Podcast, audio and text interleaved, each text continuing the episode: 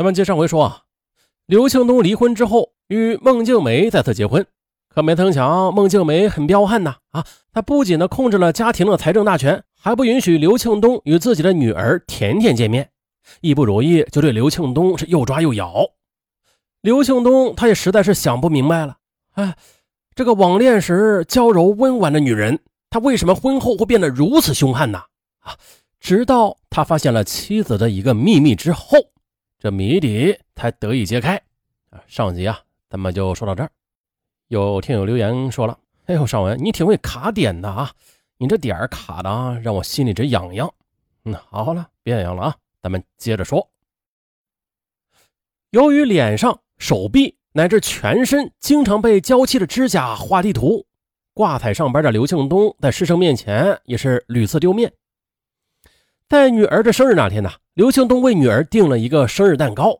孟静梅知道后，哇，冲进丈夫的教室里，当着全班学生的面追打着刘庆东，还跑到甜甜所在的高校内大吵大闹。这令刘庆东的精神几近崩溃了。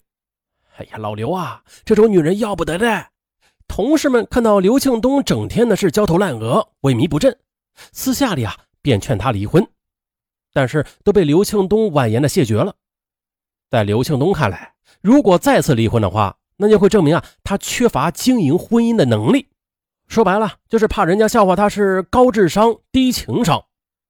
同时，他觉得自己能够做研究生导师，还能够在国际学术会议上游刃有余，就一定有办法改造妻子的。然而，刘庆东他是绞尽了脑汁，也没有能够开出纠正妻子性格的药方。莫非？这老婆有病，想到这儿，刘庆东就翻箱倒柜的寻求证据。啊，果然的，在孟静梅的一个首饰盒中发现了一张诊断书，她患有严重的抑郁症。我的天哪！刘庆东顿时呆住了。当他拿着证据去找孟静梅对质时，孟静梅也坦言：“啊，不错，我就是抑郁症。”孟静梅这时才向丈夫坦白了。啊，二零零九年，她因为家庭矛盾被侄子打伤，住进医院，由此患上了此病。在与孟庆东网恋的时候，孟庆梅由于过度敏感，不信任身边的任何人而辞职。来到杭州之后呢，她之所以选择了宅女生活，也是因为她担心自己无法融入正常的人际关系社会。你为什么对我隐瞒病情？刘庆东非常恼怒，深感受骗，但是。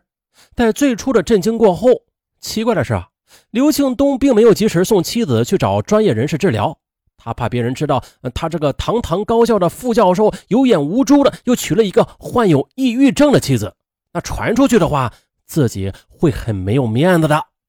同时呢，刘庆东依然坚信自己有能力指导妻子走出抑郁的，为此他还专门的买了几本心理治疗书籍，照本宣科的给妻子治病。不料的，孟静梅在隐私暴露之后啊，不仅没有愧疚感，而且那是变本加厉，美其名曰啊，多了一个理直气壮的施暴借口。刘庆东开始了更大的煎熬。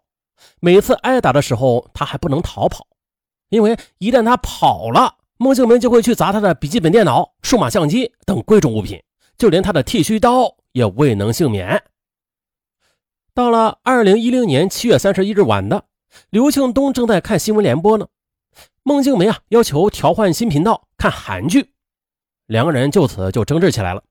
孟静梅先是用茶杯猛砸丈夫的左肩、前胸，还有右手大拇指，接着又用电吹风的电线去抽打他。刘庆东实在是忍受不了了，便打电话报警。民警赶来了，当民警正用照相机拍刘庆东的伤情取证的时候，孟静梅竟然啊当着警察的面一边扑打着老公。一边歇斯底里的喊着：“我是神经病，我是我是神经病，我是神经病，我那为钱不要命。”呃呃，啊，警方这么一看，哎呦，没法管，啊，走了。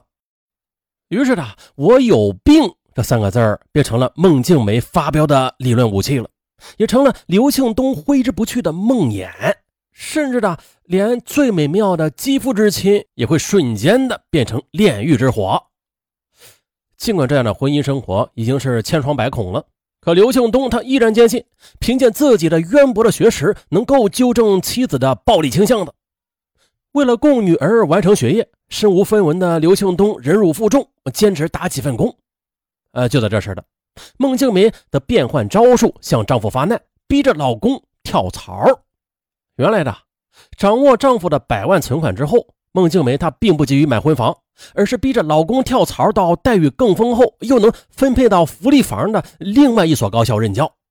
啊，行吧，迫于妻子的压力，刘庆东只好四处联系。终于呢，于二零一二年春节前被浙江宁波一所大学高薪聘用了，并且办好了工作调动手续。二零一二年一月十六日晚，刘庆东在去新单位报道之前呢，向孟静梅借三百元钱，打算跟女儿到餐馆吃一顿分别饭。孟静梅一听，火冒三丈，先是用皮鞭抽打着丈夫，又操起剪刀刺向老公。刘庆东是东躲西藏的缩到了卧室，孟静梅又追了上来。也就是在那一刻，积压的怒火与屈辱瞬间爆发了。刘庆东抱着棉被将妻子扑倒在地，活活的将她给捂死了。作案后，刘庆东一夜未眠，他没有投案自首，他觉得坐牢太丢人了，他宁愿以死谢罪。而这时的他想起一部电影中看到的赌局镜头，亿万富翁啊啊，那一掷万金的豪赌情景，令刘庆东热血喷涌。刘庆东决定了，在临死前享受一下人生的刺激，干一件平生想做而又不敢做的事儿。于是，他便用孟静梅的手机给大舅子孟伟发短信，不是为了掩盖自己的罪行，而是为了赢得赌博的时间。他首先从孟静梅控制的银行卡中取出了二十万元，一夜之间的便输了个精光。接着，刘庆东又取出八十万元兑换成黄金，接着下注，结果。又是血本无归，而直到此时的刘庆东，他才醒悟过来了。这笔遗产呢，本应该留给女儿读书，或者赔偿给受害者家属的。他的人生中最后一丝温情也被他丧失殆尽。或许呢，因为死后无法面对亲人与同事，刘庆东他是跑到千里之外的云南昆明，以最惨烈的方式结束了自己的生命。啊是什么呀？到底是什么让一个大学教授以这样的方式结束了自己的一生啊？博士学历，高学历高智商，但是他却似乎搞错了一件事那就是啊，在学历上他是分智商的，但是在感情上那是与智商无关的，是吧？他的高智商学历啊，在应对感情世界的纷扰时，却无任何的用武之地了。这悲剧嘛，也就此发生。当事人置身其中，被执拗的情感或冲动的心理所左右，最终还是沿着悲剧的轨迹前行，一直行到了最后。而在前行的过程当中呢，他只需把他的所谓的高智商抛到一边啊，以最平常的、最平凡的人来面对这段感情，用最平常平凡的人的处理感情的方式来处理一些感情纷扰。什么面子不面子的呀？自欺欺人而已。好了，我是尚文，咱们下期见。在本节目的结尾处，尚文给大家带来个好消息，嗯，就是快过年了，你的年货备好了吗？如果没备好，尚文呀又来给大家发大红包了。以前领过的听友都知道，老牛了。那从现在起，每天都可以领一次。特别是今天的第一次领，那是百发百中，外加这红包数额特别巨大啊，判处有期啊。所以说啊，今天第一次领，报大额红包的几率就大，也不是说每个人都能报到大红包啊，嗯，就是说它的几率大，不要失去你第一次抢红包的机会。嗯，怎么领红包啊？就是打开手机淘宝，搜索“上文说答案”。对搜索“上文说大案”，在淘宝上输入“上文说大案”这五个字之后，啊，就会唰的一下子蹦出红包来，啊，神奇的不得了！那这领到的红包好干啥呀？好在淘宝上买东西啊，买任何东西都可以抵现金，哎，是没有门槛的啊，就是你不管领多少钱都可以抵现金，哪怕是领了一毛钱，在买东西的时候啊，也可以抵现金用，没有数额限制，叫无门槛红包啊，没不是说得得得购购买二百元呢才能用，没有没有没有，你就够一块钱的东西也可以抵，也可以也可以用啊，可以用，特别划算。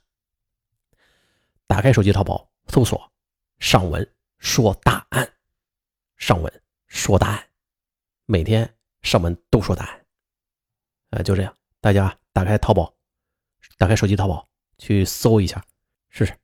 对了对，忘了提醒大家啊，这段语音呢是上文后来嗯插播进来的啊，插播进来的，只要大家能听到这段语音，就能搜出红包。等搜不到了，上文就把这段语音给截去了，大家就听不到了。啊一次没搜过的，去尝试一下，老刺激了。以前搜过的也去搜搜，看看这今年是不是比去年的红包要大呀？好，就这样，打开手机淘宝搜索“上文说答案”。